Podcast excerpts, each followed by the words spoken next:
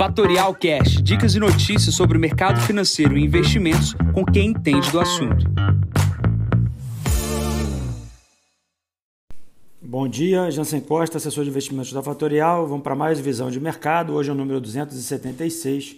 Hoje é dia 18 de maio, 7h40 da manhã. Otimismo nas bolsas internacionais leva bolsas na Europa à máxima histórica, com o dólar operando abaixo de 90 pontos, começando aqui pela China. A China, como a gente vem comentando, já está numa fase mais avançada do ciclo econômico. Ela passou pelo processo de pandemia muito melhor que os outros países e alguns sinais já vêm da China com relação ao mercado de crédito. Mercado esse que está se esgotando ali, dando uma ligeira uh, indicação que uh, o processo de crescimento global dependente do crédito chinês deve estar pelo fim. A gente precisa ter isso bem claro na cabeça. Obviamente, pode ter alguma mudança no cenário chinês, mas há indicadores deste fim do processo de expansão de crédito na China. O que vem acontecendo é o mais falado e repetido desse podcast aqui, é o processo de reflação, com alguns ajustes durante as semanas com relação ao processo de medo da inflação, porém é dólar para baixo, commodity para cima e bolsa para cima desde outubro do ano passado. Obviamente, a volatilidade está bem elevada, muita gente se questionando, obviamente, que o mercado sobe, o mercado cai, a carteira sobe, a carteira cai, nem todo mundo está preparado para essa volatilidade. Mas o que é importante é que as bolsas permanecem subindo, baseado no índice de materiais básicos, por exemplo, aqui no Brasil. Hoje, mais uma vez, o minério sobe 4,32% aqui na abertura e o petróleo, pela primeira vez, bateu 70 dólares o tipo Brent, ou seja, nossa bolsa que é basicamente impulsionada por petróleo, minério e bancos, com esse processo de reflação deveremos ter na abertura do dia de hoje, se não tivermos uma queda abrupta aí do dólar, é um belo impulso na abertura do dia. Vamos para PIB.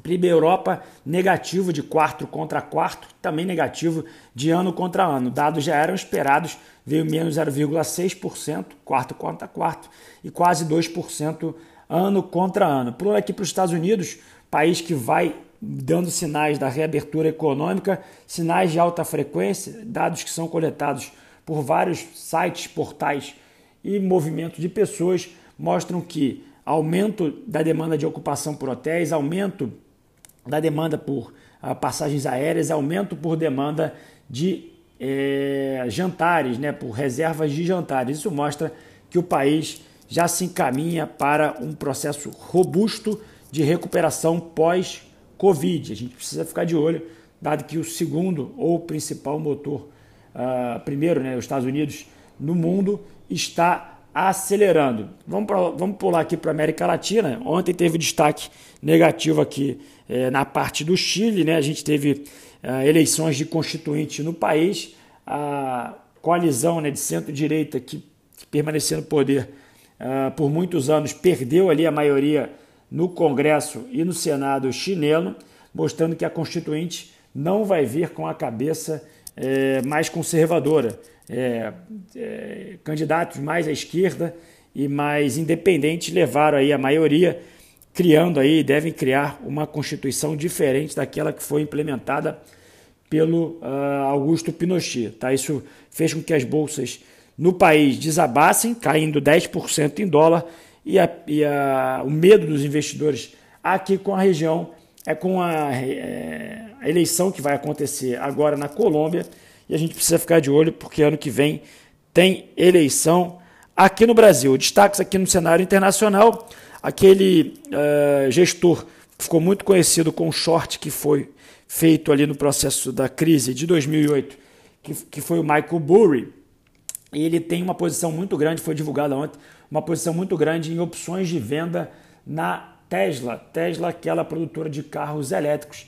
Ele fez uma posição contra o papel, isso chamou a atenção dos investidores aqui e, e é destaque nos mercados internacionais. Resumindo aqui a pauta uh, internacional, para falar aqui um pouco rapid, rapidamente sobre o Brasil, a gente precisa ficar de olho aí na inflação americana. Né? Qualquer sinal que essa inflação não é uma, uma, uma inflação de curto prazo pode gerar um processo de uh, sell-off nas bolsas. E, obviamente, isso não será possível de se antecipar. Então, aqueles investidores, aqueles clientes que estão vendo a sua carteira de investimentos crescer, obviamente o patrimônio percentual em renda variável maior aí que o, que o percentual em renda fixa, pode ir fazendo um ajuste na carteira para ir diminuindo o risco ao longo dos próximos meses, dado que os próximos meses serão extremamente importantes para a definição dessa inflação de curto prazo, maior ou menor. Isso aqui não é uma indicação de redução de participação, isso aqui é só apenas um alerta, dado que não vai acontecer um dia que você será avisado e no dia seguinte a bolsa vai cair. Não, isso vai acontecer no dia que a bolsa cair, você será avisado que a inflação veio maior. Isso, obviamente, ninguém tem bola de cristal para saber.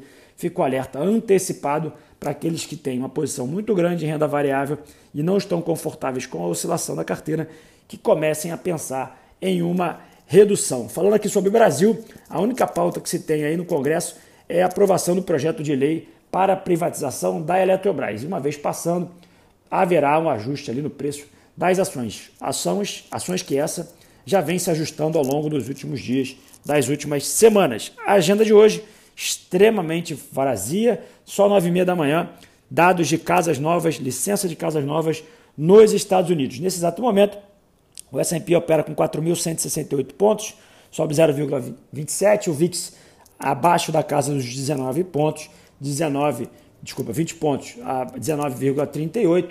O dólar index opera abaixo dos 90 pontos, 80,89. O petróleo agora com uma ligeira queda abaixo de 70 dólares, 69,90. O peso mexicano vai ganhando espaço frente ao dólar, indicando uma abertura negativa aqui para o dólar do dia. E o Bitcoin estabilizando na casa dos 45.200 dólares, sobe 0,48. Pontuação essa muito próxima à de ontem. Bom, eu vou ficando por aqui, desejando a vocês um ótimo dia encontrando vocês amanhã no próximo podcast. Bom dia a todos, ótimos negócios. Tchau, tchau. E esse foi mais um Fatorial Cash. Para mais novidades e dicas sobre o mercado financeiro e investimentos, siga Fatorial no Instagram, @fatorialinvest. Para conteúdos exclusivos, entre no nosso Telegram, Fatorial News Informa. Para saber mais sobre a Fatorial, visite o nosso site fatorialinvest.com.br.